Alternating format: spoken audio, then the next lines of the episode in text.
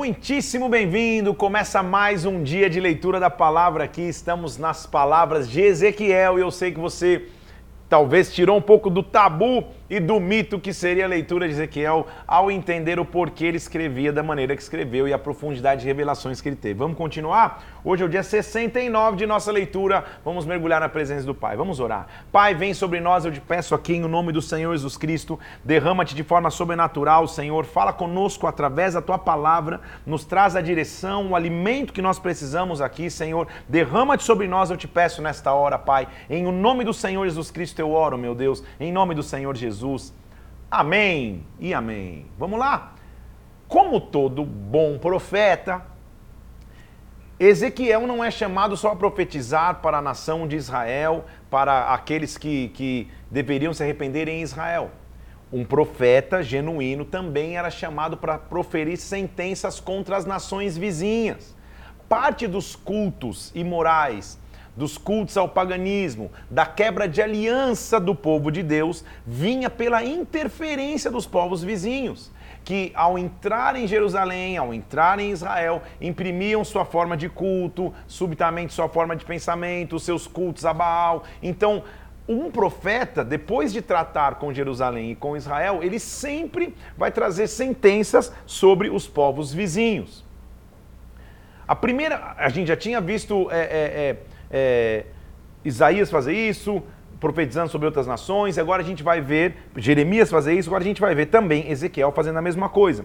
Profecia contra Amon. Vamos começar nossa leitura hoje no capítulo 25. Veio a minha palavra do Senhor e disse: Filho do homem, volte o rosto e profetiza contra Amon os, ouvi a palavra do Senhor, assim do Senhor Deus, visto que você falou bem feito acerca do meu santuário, quando ele foi profanado, eu te entregarei ao poder dos filhos do Oriente. Ou seja, eu, eu vi lá, a hora que você viu cair o meu santuário e você falar bem feito, eu também vou te entregar no poder dos filhos do Oriente. Rabá, que era sua capital, virá uma estrebaria de camelos dos filhos de Amon, um curral de ovelhas. Vocês vão saber que eu sou o Senhor. Eu vou estender a mão contra ti. Versículo 7. Vou dar os povos a despojo, eliminarei de você no meio dos povos, acabarei de todo contigo. Vocês vão saber que eu sou o Senhor. Vamos então para uma série de pequenas sentenças rápidas tipo uma mensagem rápida mesmo para cada nação. Agora contra Moabe, visto que os dizem de Moabe, eis se a casa de Judá é como todas as nações, eu vou abrir o flanco de Moabe desde as cidades, vou dar Moabe, versículo 10, aos povos do ocidente, vou executar os meus juízos contra Moabe. A mesma coisa com Edom. Visto que Edom se, se, se, comportou vingativamente para com Judá, eu vou estender a mão contra Edom, Edom, Edom, vou exercer a minha vingança contra Edom por intermédio do meu povo Israel. Então são vários julgamentos nas nações vizinhas, não é muita novidade daquilo que a gente já viu outros profetas fazendo. A mesma coisa acontece com a Filísteo, com os filisteus. Visto que os filisteus também se, se comportaram vingativamente com desprezo, executaram vingança contra vocês, assim diz o Senhor. Versículo 16: Eu estendo as minhas mãos contra os filisteus, eu vou tomar deles as minhas vinganças. A mesma, o mesmo julgamento vai vir contra Tiro. Visto que Tiro disse no canto de Jerusalém, versículo 2 do capítulo 26, bem feito, está quebrada a porta dos povos, agora eu vou me tornar rico, já que ela está assolada. Tiro era um centro comercial muito importante, Inclusive fazia muitos negócios com, com, com, com, Israel desde os tempos de Salomão, desde os tempos de Davi, na verdade. Lembra quando o rei de, de Tiro mandou é, madeiras para Davi construir casa, negociou com Salomão, uma nação vizinha que negociava muito. Visto que quando você viu a queda de Jerusalém, você falou, poxa, agora comercialmente isso vai ser bom para mim? Assim diz o Senhor, versículo 3. Eu estou contra Tiro, eu vou, vou fazer subir contra ti as nações, elas vão destruir os teus muros no meio do mar virá a ser o enxugador de redes, né? porque o, a, a, força do comércio de Tiro era o seu porto, era, era, era, os seus comércios marítimos. Suas filhas que estão no continente vão ser mortas à espada. Eu trarei contra Tiro, versículo 7, Nabucodonosor, rei da Babilônia você vai ser coberto de pó. Versículo 12: vão roubar as tuas riquezas, vão saquear tuas mercadorias, vão cessar o ruído das tuas cantinas. Cantinas. Tá, acho que eu estou com fome. Das suas cantigas. Que cantina? Vão, vão, vão cessar o ruído das tuas cantigas. Você vai deixar de cantar. Todos os príncipes do mar descerão dos seus tronos, ou seja, a tua força comercial vai cair versículo 21, farei de ti um grande espanto e já não serás quando te buscarem, jamais será achada, diz o Senhor Deus. Capítulo 27 e 28, ele também continua profetizando contra Tiro. Mais uma vez ele fala: Veio a minha palavra do Senhor e diz: Levanta a lamentação sobre Tiro. Diz a Tiro, que habita nas entradas do mar, que negocia com povos de muitas terras. Tiro, você diz que é perfeito em formosura? No coração dos mares estão os teus limites? Fabricaram os teus convéses? Trouxeram cedros do Líbano para fazer mastros, teus remos são grandes, de marfim, você é grande, tem linho bordado do, do, do, do Egito, na tua vela, ele está fazendo uma analogia com um navio. Vocês construíram um navio grande, com remos de marfim, com, com velas de bordados egípcios. Sabe o que vai acontecer com você? Vocês vão dizer, Tarsis negociava contigo por causa da abundância da sua riqueza. Vocês são grandes. A Síria negociava contigo por causa das tuas riquezas. Versículo 16. Judá, a terra de Israel, também negociava contigo. Damasco negociava contigo. toda a região negociava contigo, não é isso? Então, versículo é, 27, as tuas riquezas e mercadorias, os teus bens, teus marinheiros, teus pilotos, juntamente com toda a multidão que está no meio de ti, afundará no coração dos mares no dia da tua ruína. Então, como ele já é mestre em fazer alegorias, ele começa dizendo assim: Poxa, vocês tinham um navio que era uma imponência. Remo de marfim, vela de, de, de, de, de linho do Egito, todas as nações negociavam contigo, sabe o que vai acontecer com toda essa imponência? Vai afundar no meio do mar. Eu estou ouvindo o estrondo de gritaria dos teus pilotos tremendo nas praias.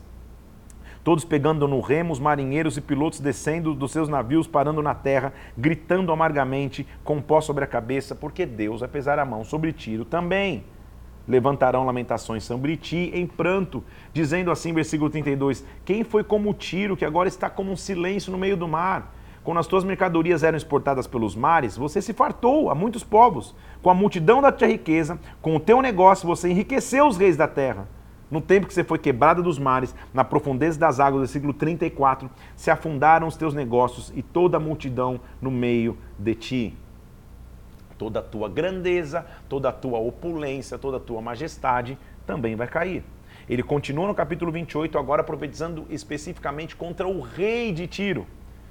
Diz ao príncipe de Tiro, versículo 2 do capítulo 28, visto que se eleva o teu coração e você está dizendo, eu sou Deus, sobre a cadeira de Deus me assento no coração dos mares, e você não passa de homem e não é Deus, que ainda que estimas no teu coração, que, que acha que é como Deus, você se acha mais sábio que Daniel, mas não tem quem possa esconder de ti, você acha que foi pelo teu entendimento, pelo teu ouro que você adquiriu tesouros, que foi pela tua sabedoria que você cresceu? Eu trarei sobre ti, versículo 7, os mais terríveis estrangeiros entre as nações, e a espada será desembanhada contra a tua sabedoria. Esse capítulo 28 é muito significativo no nível de revelação que Ezequiel vai ter aqui. Então vamos entender de novo o que é Tiro. Tiro é uma região portuária, é uma, é, é, é uma, é uma terra que pelos comércios marítimos se fez e cresceu. O rei de Tiro cresceu tanto que o capítulo 28 está nos dando a entender que ele se achou Deus. Que ele achou que, ele, que o trono dele era nos mares, que ele era o, ele era o cara. Se acumulou de riquezas, então vai cair. Só que ele está vendo qual foi a raiz de Tiro. E agora nós vamos ver uma, uma descrição aqui no capítulo 28 que talvez, não só talvez, certamente, não é só de Tiro que ele está falando. Então veio a minha palavra do Senhor e falou assim: Filho do homem, fala para Tiro.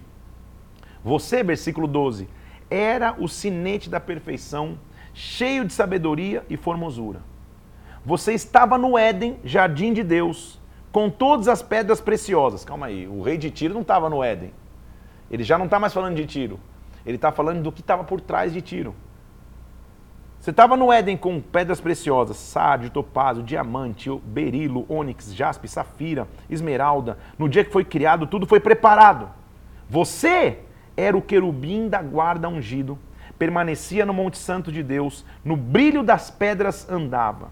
Perfeito você era nos teus caminhos, até que você foi criado e um dia se achou iniquidade em ti. De quem Ezequiel está falando? Ezequiel está tendo uma descrição clara do nosso principal inimigo, Satanás, o diabo. Ele está dizendo: você era um querubim, você foi criado no Éden com todas as pedras preciosas, mas qual foi a tua queda? Versículo 16: Na multiplicação do teu comércio, se encheu o teu interior de violência e você pecou.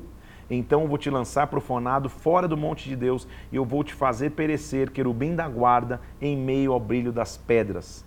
O seu coração se elevou por causa da tua formosura, se corrompeu a tua sabedoria por causa do teu resplendor. Então eu te, eu te lancei por terra diante dos reis para que te contemplem.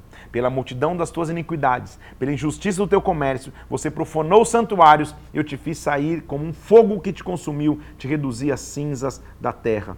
Todos que te conhecem entre os povos estão espantados de ti, porque você jamais vai subsistir. Aqui está contida uma revelação de Ezequiel de qual foi o princípio da queda de Satanás.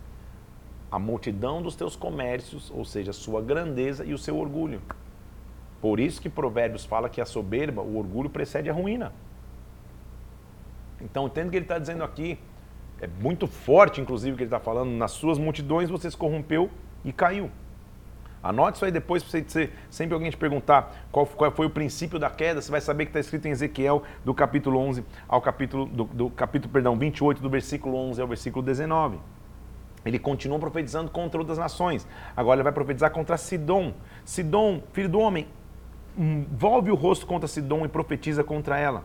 E diz: Contra Sidom eu vou ser glorificado no meio de ti. Eu enviarei sobre ti a peste, vocês vão cair traspassados no meio dela para a casa de Israel já não haverá espinho e saberão que eu sou o Senhor seu Deus. Quando eu congregar a casa de Israel entre os povos que estão espalhados, eles vão habitar na terra que eu dei a meu servo Jacó. Vão habitar seguros e saberão que eu sou o Senhor seu Deus. Para Israel vai ter restauração, para vocês em Sidom, não. Ele, mais uma vez, como outros profetas já, já haviam feito, ele vai profetizar agora contra o Egito olha para o Egito contra o Faraó, versículo 2, e profetiza contra todo o Egito.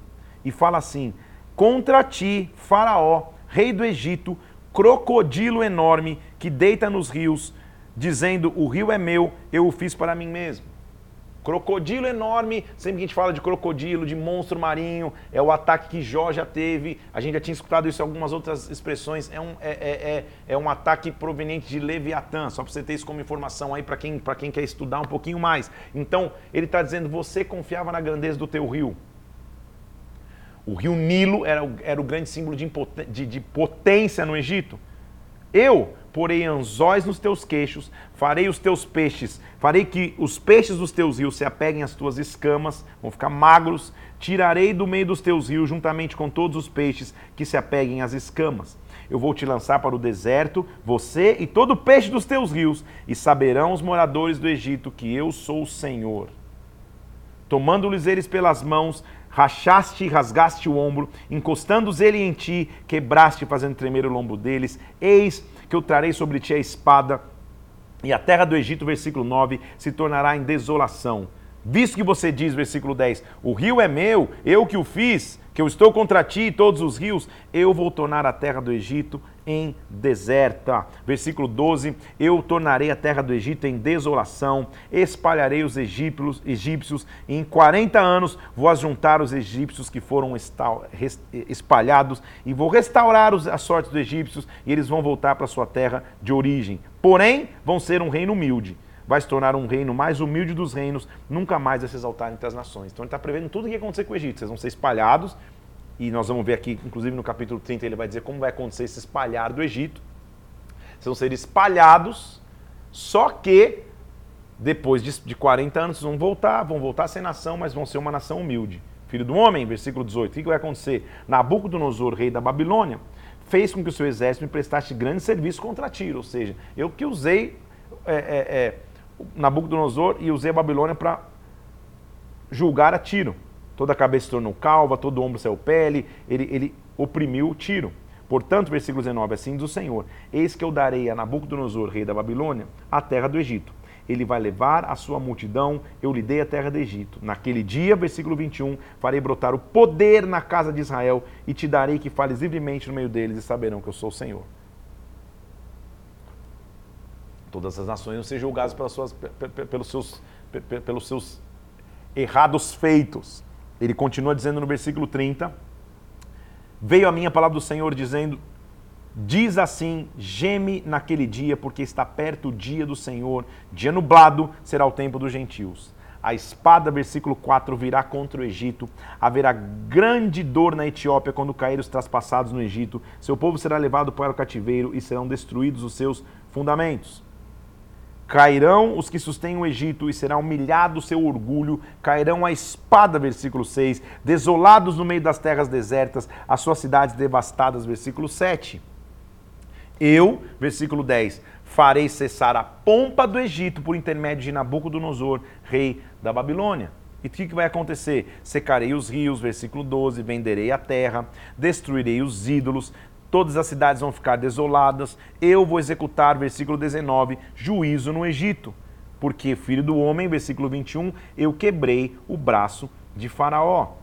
Eu levantarei sim, versículo 25, os braços do rei da Babilônia, mas os braços de Faraó cairão. Nós já falamos sobre isso quando os profetas profetizam contra as nações. O controle sempre está nas mãos de Deus. Ele é maior do que todas as nações. Ele continua dizendo qual vai ser o destino do Egito. Versículo 30, é, capítulo 31. Diz a Faraó, rei do Egito, que quem você é semelhante na tua grandeza? A Síria era como um cedro. Grande, as águas fizeram crescer, mas se elevou na sua estatura. As aves do céu estavam lá, era formoso. Só que como ele se levantou e se levantou no topo do meio de ramos, seu coração se exaltou.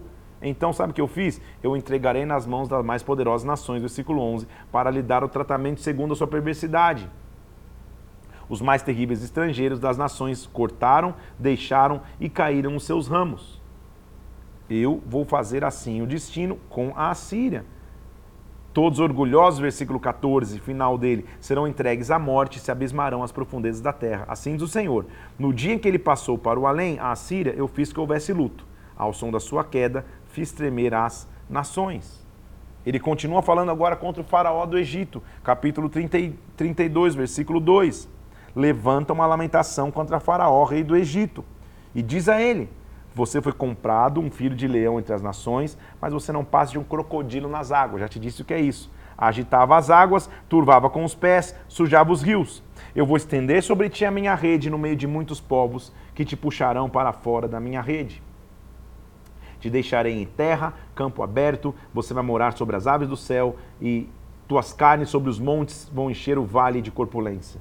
O teu sangue se derrama quando te extinguir, cobrirei os céus e farei enegrecer as estrelas, e vestirei de preto todos os brilhantes luminares do céu. Vou afligir o coração de muitos povos que vão ficar pasmados ao teu respeito, porque a espada do rei da Babilônia, versículo 11, virá contra ti. Versículo 12, eles destruirão a soberba do Egito. Os egípcios com outras nações vão dizer: Filho do homem, versículo 18, planteia sobre o Egito porque eles cairão, versículo 20, a espada, o Egito e toda a sua multidão. Juntamente, versículo 22, com a Síria, juntamente, versículo 24, com Elão, juntamente com o versículo 26, Meseque e Tubal, com Edom, versículo 39, com os príncipes do norte, todos vão ser julgados, sentenciados por terem se afastado ou infringirem alianças com Deus, por confiarem nos seus ídolos, por confiarem nos seus deuses.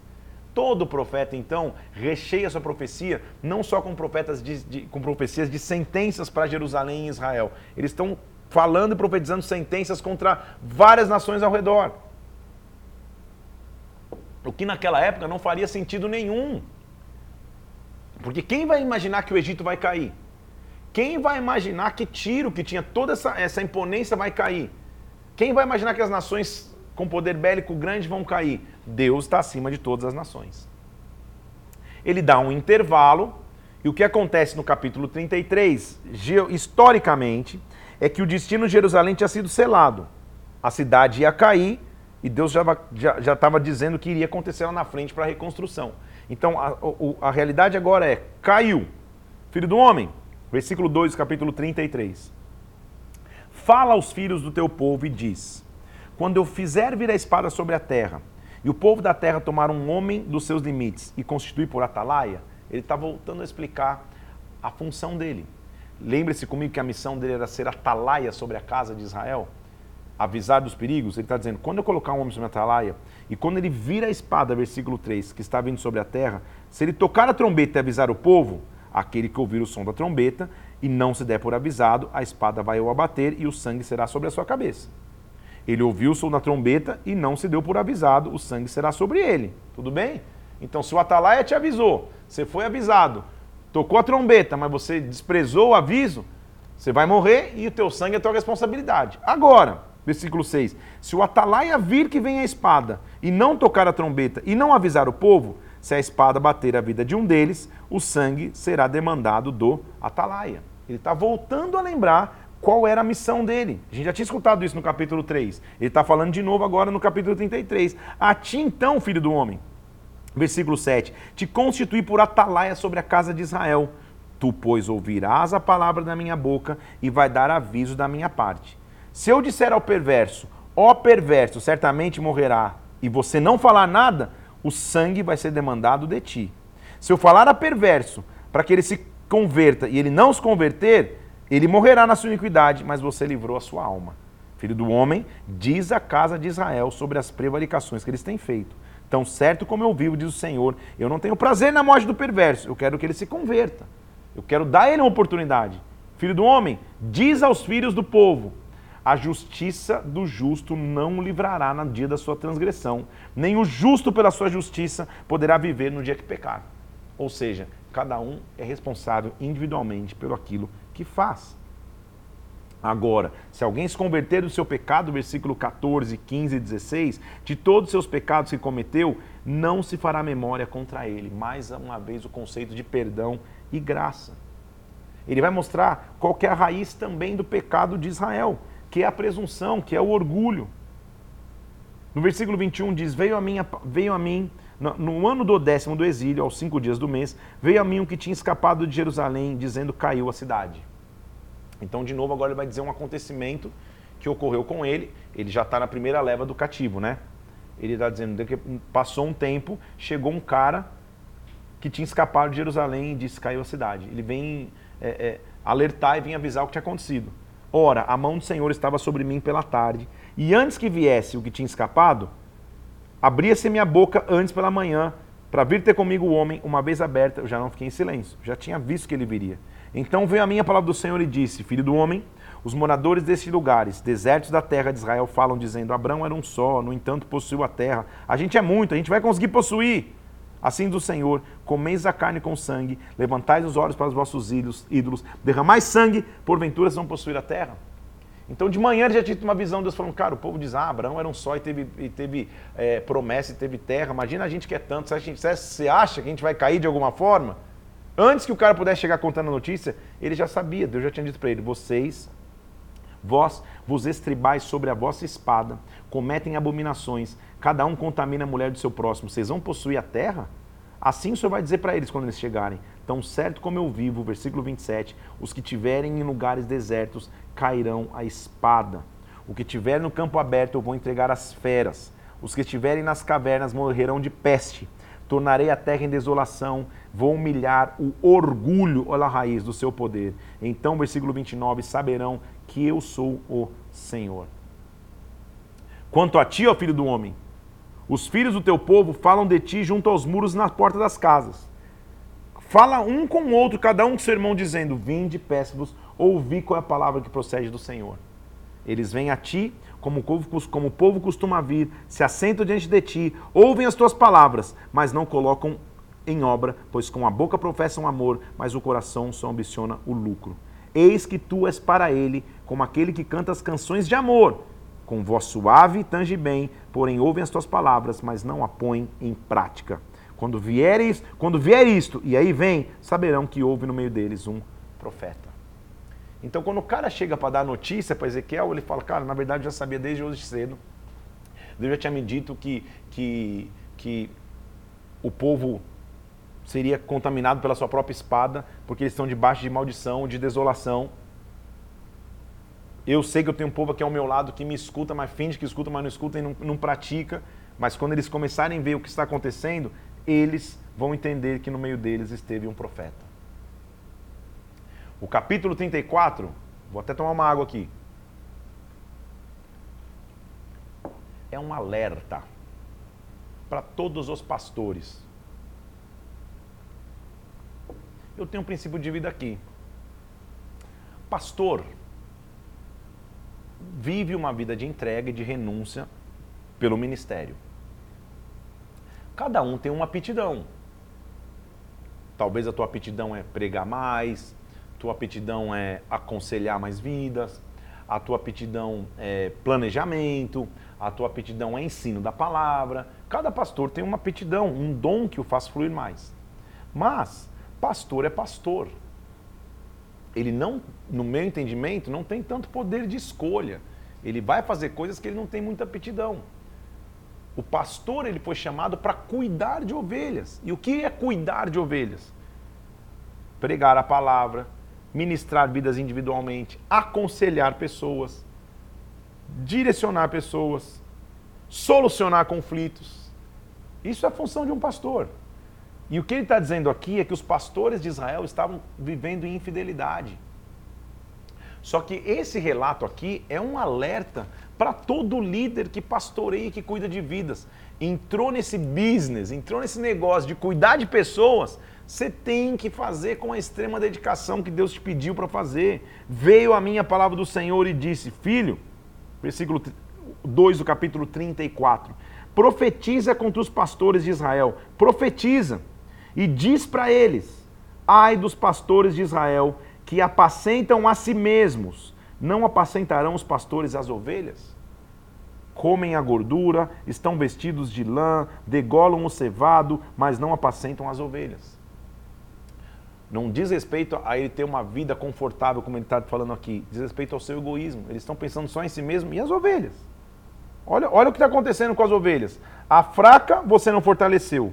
A doente você não curou. A quebrada você não ligou. A desgarrada você não voltou a trazer. A perdida você não buscou. Mas você domina sobre elas com rigor e dureza. Meu Deus do céu, hein? Olha o que ele está dizendo. Você dá muita ordem, mas na hora de cuidar você não está cuidando.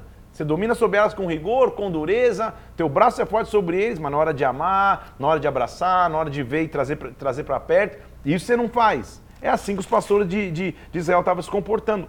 Fazendo isso, as ovelhas se espalharam por não haver pastor. Tornaram pasto para as feras do campo, estão vulneráveis. As minhas ovelhas, versículo 6, estão desgarradas pelos montes, pelos altos outeiros. As minhas ovelhas andam espalhadas pela terra, sem haver quem as procure, quem as busque. Escute, pastores, a palavra do Senhor. Tão certo como eu vivo, as ovelhas estão entregues à rapina, aos predadores, se tornaram pasto para feras. Por quê? Por não haver pastor. Os meus pastores não procuram as ovelhas, apacentam a si mesmos, não apacentam as ovelhas. Meu Senhor amado.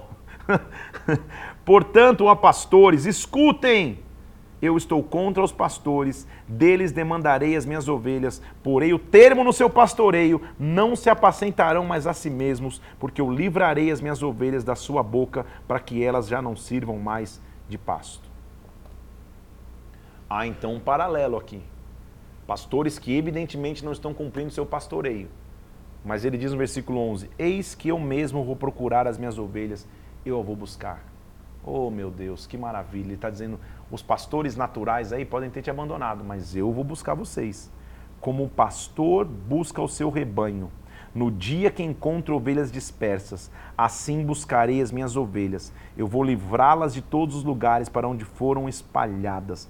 Eu vou tirá-las dos povos, eu vou congregar de diversos países e vou introduzi-las na terra, vou apacentá-las nos montes de Israel, junto às correntes das águas dos lugares habitados da terra. Vou apacentá-las em pastos bons, altos montes, assim será a sua pastagem. Eu mesmo, versículo 15, apacentarei as minhas ovelhas e farei repousar, diz o Senhor Deus. A perdida eu vou buscar, a desgarrada eu vou trazer, a quebrada eu vou ligar, a enferma eu vou fortalecer, a gorda e forte eu vou destruir. Eu vou apacentá-las com justiça. Aquela que acha que precisa de cuidado, agora que precisa de cuidado, existe um pastor verdadeiro Quanto a vós outras ovelhas minhas, assim diz o Senhor, eu julgarei entre ovelhas e ovelhas, entre carneiros e bodes. Então, para mim, aqui a resposta vem dos dois lados, do pastor que tem que cuidar e da ovelha que se permite ser ovelha, que não é nem carneiro, que não é nem a bode. Acaso não vos basta a boa pastagem, vocês vão pisar o restante do pasto. Não vos basta terem bebido as águas claras, vocês vão turvar com os pés. Quanto às minhas ovelhas, elas pastam o que vocês pisaram, elas bebem as águas turvas. Eis que eu vou julgar entre ovelhas gordas e ovelhas magras. Eu livrarei as minhas ovelhas. E aí, versículo 23: suscitarei para elas um só pastor, eles a apacentará. O meu servo Davi as apacentará ele será o seu pastor. Eu serei o seu Deus. Dá um arrepio de falar disso aqui, hein, gente. Farei com elas aliança de paz. Acabarei com as bestas fera e elas estarão seguras dormindo nos bosques. Farei a chuva descer ao seu tempo e a chuva de bênção, e as árvores do campo vão dar o seu fruto. Ele está profetizando. Se os pastores de Israel te abandonaram, ovelhas, eu vou levantar um pastor chamado Davi. Quem é esse Davi, gente? A raiz de Davi, está falando do próprio Jesus Cristo. Jesus é o pastor que eu preciso. Então, saberão que eu sou o Senhor e eu estou com elas. Versículo 30, versículo 31. Vós, pois, ovelhas minhas, ovelhas do meu pasto, homens sois, mas eu sou o vosso Deus, diz o Senhor Deus. Nós temos um bom pastor. Jesus é o nosso bom pastor. Ele cuida das ovelhas, Deus é maravilhoso, glória a Deus. Então, nós, pastores, você que é pastor, que eu tenho o privilégio de ministrar aqui junto também, fico tão feliz de ver tantos pastores que me mandam mensagem, que estão estudando aqui junto. Nós temos esse privilégio que é cuidar do rebanho que Deus deu na terra. É cansativo? Muito. É sacrificial? Tremendamente. Você vai ter agradecimentos? Quase nenhum. Mas essa é a nossa missão cuidar das vidas que Deus nos deu, amar, apacentar, trazer para perto, cuidar, ministrar a verdadeira palavra, porque como ele é pastor de Israel, nós temos esse privilégio. Isso é maravilhoso.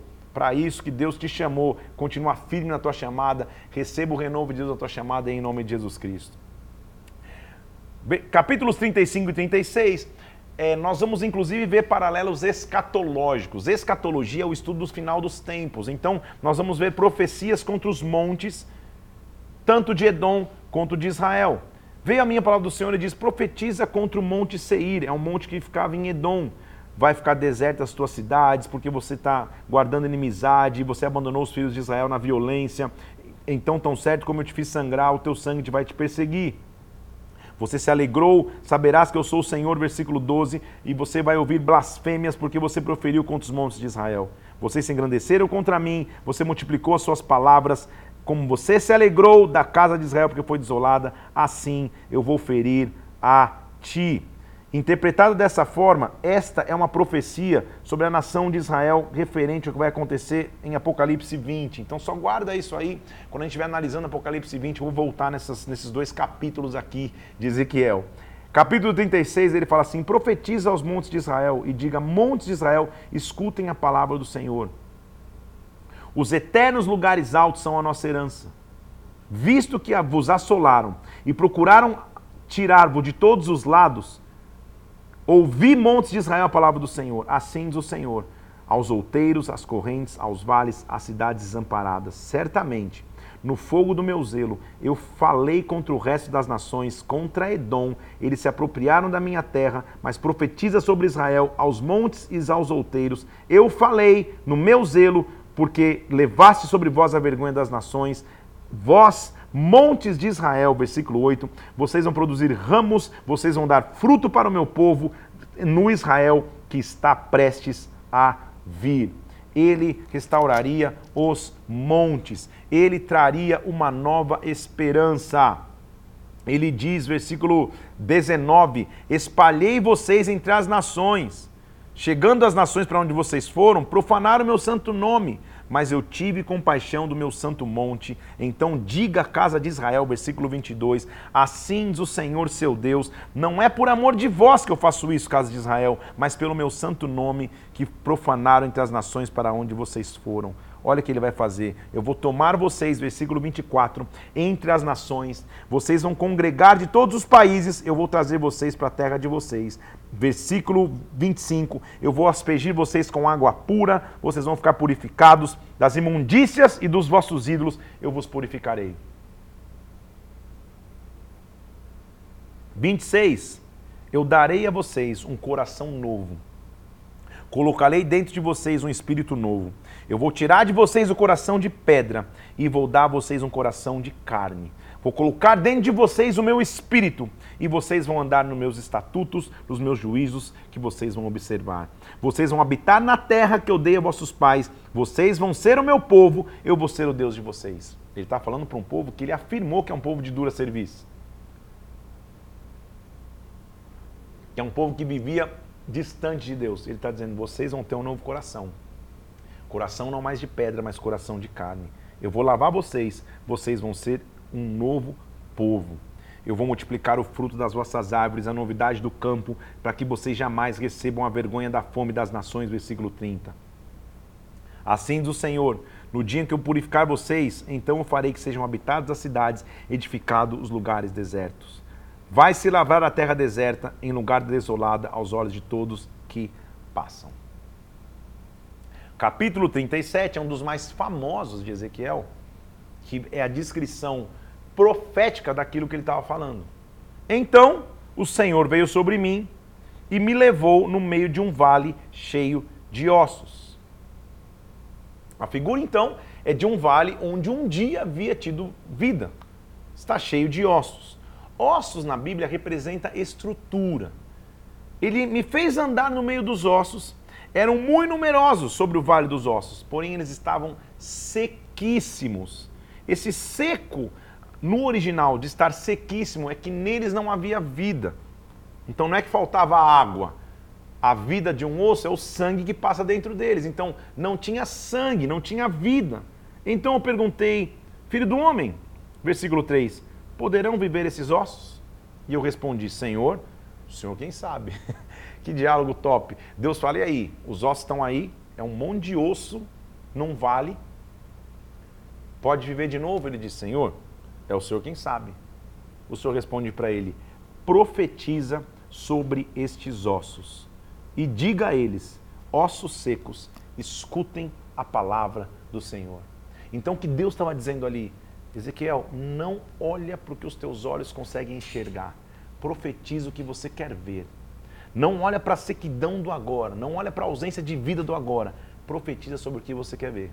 Nossa frase de hoje, na verdade, é uma palavra: profetiza. Que você tenha capacidade de profetizar.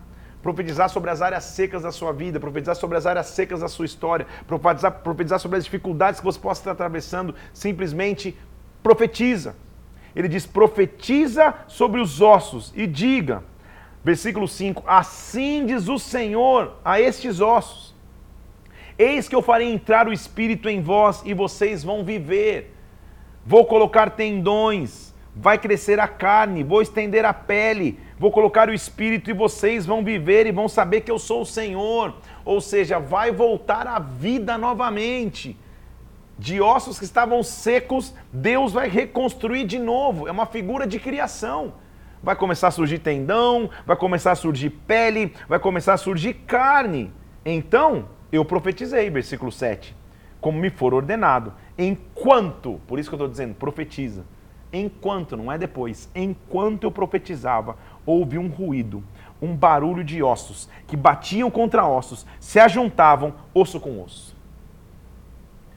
Pensa, pensa visualmente, um vale só de ossos. Ele começa a falar: ossos, vivam, entre vida sobre vocês e vocês vão viver. Ossos, vivam, Olhei e já haviam tendões sobre eles, cresciam carnes, mas ainda faltava o espírito. Já começou alguma coisa a acontecer. Era só osso, agora já estou vendo tendão e já tem uma carne ali. Só que não tinha espírito. Então ele falou: profetiza ao espírito. Oh meu Deus, aqui é mistério, hein, gente? A estrutura está aí?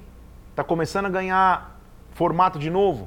Só uma coisa pode trazer genuína vida agora profetize ao Espírito.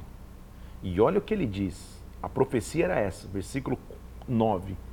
Vem dos quatro ventos, ó Espírito, e sopra. Sopra sobre os mortos para que eles vivam. Uau! Vem dos quatro ventos. Quando a gente chegar em Zacarias, nós vamos ver os quatro ventos. Estou todo arrepiado aqui. No, no, no, que é possível me arrepiar nos cabelos do braço, evidentemente. Então, é, da cabeça não dá, mas sopra do teu vento, Senhor. Vem com teu vento completo. Quando o vento de Deus completo vem sobre alguém, ele cria coisas novas. Eu quero profetizar o vento de Deus sobre a tua vida. Talvez você olhe aí, tem só um, um vale cheio de ossos que não tem vida nenhuma. Você está falando, cara, está até começando a ter uma estrutura de novo. Sopra. Quando o sopro do Espírito vem, ele nos tira do quase. Porque ali, é, ter pele, ter tendão ou ter osso não era, é, é, era um quase. Tem vida, mas não tem. Não, sopra. Deus completa a obra. Eu quero profetizar que você vai sair do quase. Do quase fechar um contrato, do quase avançar, do quase ficar feliz. Quando o vento do Espírito vem, ele nos sopra vida eu profetizei para que o vento viesse. Versículo 9: Vem dos quatro ventos, sopra sobre os mortos para que eles vivam. Profetizei como me ordenara. O Espírito entrou neles, viveram, ficaram de pé. Era um exército sobremodo numeroso. Gente, era um monte de osso empilhado. A profecia fez os ossos ficarem de pé e agora era um exército. Então ele disse: Filho do homem, estes ossos são a casa de Israel. Eles dizem: Os nossos ossos secaram, pereceu a nossa esperança, nós estamos exterminados. Portanto, profetize e diz assim: Eu abrirei a vossa sepultura, vocês vão sair dela, povo meu, eu vos trarei para a terra de Israel. Vocês vão saber que eu sou o Senhor. Quando eu abrir a vossa sepultura e vocês saírem dela, ó povo meu, eu vou, vou colocar o meu espírito sobre vocês e vocês saberão: o Senhor fez isto que o sopro de Deus venha sobre ti, que abra sepulturas e que construa coisas novas, que esse sopro venha sobre nós em o nome do Senhor Jesus Cristo. Inclusive, o que, que ele vai descrever? Que no tempo de reconstrução acabou a divisão, não tem mais reino dividido de Israel e Judá. Filho do homem, pega um pedaço de madeira e escreve nele, para Judá e para os filhos de Israel. Toma os pedaços de madeira e escreve para José, pedaço de madeira de Efraim e para a casa de Israel. Então pega um pedaço e diz assim, isso aqui é Judá. Ezequiel não, não, não, se contém, né? É evidente. Ele tem que ter suas analogias. Então, pega dois pedaços de madeira, imagine dois pedaços de madeira. Um é, um é Judá e os filhos de Israel, outro é José e Efraim. Faz o seguinte, versículo 17: junta um no outro, faz um só pedaço, para que eles sejam uma peça só na sua mão. Quando você fizer isso, você vai entender que eu, versículo 21, congregarei todas as partes e os levarei para a sua própria terra. Versículo 22: Farei deles uma só nação na terra, nos montes de Israel, e um só rei será sobre todos eles. Nunca mais serão duas nações, nunca mais para o futuro se dividirão os reinos, nunca mais contaminarão com seus ídolos, nunca mais terão abominações, transgressões, eu os purificarei, eles serão o meu povo, eu serei o seu Deus. O meu servo Davi reinará sobre eles. Quem é o meu servo Davi? Jesus. Eles terão um só pastor. Habitarão na terra que eu dei, habitarão nela eles, os seus filhos, e os filhos dos seus filhos para sempre. Versículo 26: Farei com eles aliança de paz, aliança perpétua. O meu tabernáculo estará com eles. Eu serei o seu Deus, eles serão o meu povo. As nações saberão, eu sou o Senhor. Nossa leitura hoje termina no capítulo 38. Tudo que nós estamos dizendo aqui é, também vai ter uma analogia escatológica. Em Apocalipse 20, como eu já disse, a gente vai conseguir ler aqui é, coisas do capítulo 35 e 36. A mesma coisa eu, eu vou me referir à profecia do capítulo 38, porque ele diz assim: Filho do homem, olha, ou direciona o seu rosto contra Gog, terra de Magog. Se você olhar no mapa, não tem. Então, Gog é uma figura profética. É a figura da rebelião contra Deus. Pode ser, olhando para aquela época, a figura das nações que vêm do norte. Escatologicamente, tenta-se concluir o que seria esse Gog, terra de Magog. Depois, quando a gente chegar lá, eu vou te explicar.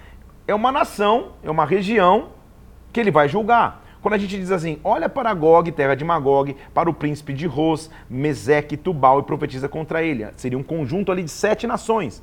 Ele diz assim: Eu sou contra ti, ó Gog, eu sou contra ti, príncipe de Ros, Meseque e Tubal. Farei com que você volte, colocarei anzóis no teu queixo, levarei o seu exército. Prepara-se, dispõe toda a multidão do teu povo que se reuniu, porque depois de muitos dias você vai ser visitado. No fim dos dois anos você virá e, e, e verá que a terra se recuperou da espada, que se congregou os filhos de Israel que estavam desolados. Todos habitarão seguramente. Então subirás, virás como uma tempestade, e naquele dia terás imaginações no teu coração, e eu subirei contra a terra das aldeias sem muros, virei contra os que estão em repouso. Você vai tentar atacar. Gog vai tentar invadir Israel. É o que ele está vendo, uma, uma, de novo, uma, uma, uma. Isso não aconteceu historicamente, ainda, tá? Vamos ler Apocalipse. Portanto, filho do homem, profetize, diz a Gog, Gog, versículo 14: Assim diz o Senhor Deus: Acaso naquele dia, quando meu povo de Israel habitar seguro, não saberá você? Virá você no lugar dos lados do norte, você e o seu povo, montados num cavalo grande, você vai subir contra Israel. Nos últimos dias eu vou trazer-te contra a minha terra, para que as nações me conheçam a mim, quando eu tiver vingado a minha santidade em ti, ó Gog, perante elas. Ele está profetizando um futuro, uma futura invasão para a terra de Israel. Naquele dia será, versículo 19, sacudida fortemente a terra de Israel. Porém, versículo 21, chamarei contra Gog a espada de todos os meus montes. Contenderei com ele por meio da peste, assim me engrandecerei e vindicarei a minha santidade. Na nossa leitura, não de amanhã, porque amanhã é, é, é, é nosso dia livre de leitura, na nossa leitura para começar a próxima semana, a gente vai terminar Ezequiel, inclusive começando no capítulo 39, mostrando a queda de Gog. Na verdade, o que eu vou fazer? Como amanhã a gente vai avançar um pouquinho mais para terminar Ezequiel amanhã, e hoje a gente ainda tem um tempo, eu vou avançar aqui para o capítulo 39, tá? Depois a produção me, me, me só faz essa anotação aqui. Eu vou ler já a queda de Gog, porque daí amanhã a gente começa na visão que ele teve do templo. Tudo bem? Tu, então, filho do homem, profetiza contra Gog e diz: Assim diz o Senhor, capítulo 39, versículo 1. Eis que eu sou contra ti, Gog, príncipe de Ros, Meseque e Tubal. Tirarei, versículo 3, o teu arco da tua mão esquerda, farei cair as tuas flechas da mão direita. Nos montes de Israel você vai cair, você e as tuas tropas. Cairás em campo aberto, porque eu falei, diz o Senhor Deus. Meterei fogo em Magog, nos que habitam nas terras segundo o mar, eu farei conhecido o meu santo nome no meio do povo de Israel. Esse dia vem, versículo 8, e se cumprirá. Este é o dia que eu tenho falado. Ok? Os habitantes da cidade de Israel sairão, queimarão as suas armas, escudos, paveses, arcos, flechas, bastão, lanças, farão fogo com tudo isso por sete anos. Sete anos é um símbolo final, de uma batalha final. Tudo isso aqui tem um, um fundo escatológico que eu não vou entrar hoje, porque quando a gente estiver em Apocalipse eu vou te falar. Então ele está dizendo, em suma, no capítulo 38 e 39. Gog vai tentar invadir Israel, eu vou proteger e Gog vai cair. Naquele dia, versículo 11: Darei a Gog um lugar de sepultura em Israel, todo o povo da terra o sepultará, e vai ser memorável o dia que eu for glorificado, diz o Senhor. Então, filho do homem, versículo 17: Diz às aves de toda espécie e aos animais do campo: se ajuntem e venham, se ajuntem para o meu sacrifício, porque haverá um grande sacrifício. Vocês vão comer da carne dos poderosos, vão beber do sangue dos príncipes da terra. O meu sacrifício que eu vou oferecer por vós. Versículo 21: Manifestarei a minha glória entre as nações, e todas as nações verão o meu juízo que eu tiver executado, a minha mão que eu estiver descarregado. Deste dia em diante, os da casa de Israel saberão eu sou o Senhor. Assim diz o Senhor Deus, versículo 25: Tornarei mudar a sorte de Jacó, me compadecerei de toda a casa de Israel, pelo zelo do meu santo nome. Versículo 28: Saberão que eu sou o Senhor seu Deus, quando virem os que eu fiz voltar para o cativeiro das nações, eu os tornei a juntar para voltar à sua terra, não deixarei nenhum deles. Não esconderei deles o rosto e derramarei sobre eles o meu espírito. Ezequiel chegou num profundo de revelação, de entender que Deus vai proteger Israel. No nosso início da próxima semana, a gente vai ver Ezequiel tendo a visão de um templo restaurado e de uma nova cidade. De novo, isso também pode ser a figura do que ele está vendo de restauração espiritual para Israel, ou a construção de um novo templo, como se fosse uma nova Jerusalém, que a gente vai ver em Apocalipse 21. Estamos vendo Ezequiel mergulhando tão profundo nas revelações que as suas revelações podem significar a volta do cativeiro na sua geração, mas a redenção eterna dos final dos tempos, quando Deus protegerá o seu povo, Deus protegerá os seus remanescentes. O que nós temos que lembrar é que, independente das circunstâncias que nós vivamos, profetiza. Profetiza com autoridade, profetiza com unção, profetiza com poder. Deus vai mostrar que Ele é um Deus de restauração, como já tem mostrado. Nós vamos terminar no, no, no, na, na segunda-feira, quando entramos, vamos até o final de Ezequiel, que é o Ezequiel capítulo 48, se eu não me engano, é isso aí, o 48. Amanhã, então, amanhã é o nosso dia de folga. Na segunda a gente começa do 40 até 48. Vamos terminar Ezequiel para a gente junto continuar mergulhado na palavra de Deus, entendendo o que Ele tem para cada um de nós. Quero te pedir algumas coisas. Primeiro, curta, compartilhe esse vídeo para que mais pessoas tenham acesso à palavra de Deus e possam mergulhados na palavra de Deus entender os princípios que a gente aprende dos profetas no Antigo Testamento. Vai no meu Instagram agora, PR Felipe Parente ou Parente Flix, vai ter uma arte escrito lá, profetiza. Escreve ali o que você tem aprendido esses dias. Por último, escuta no Spotify para que também nessa plataforma mais pessoas tenham acesso ao conteúdo da palavra de Deus nesses dias de leitura. Terminamos o dia 69, amanhã é o dia 70, dia livre da leitura. Voltaremos na segunda-feira, dia 71. Deus te abençoe, fique na paz do Senhor, tenha um bom fim de semana. Deus te abençoe.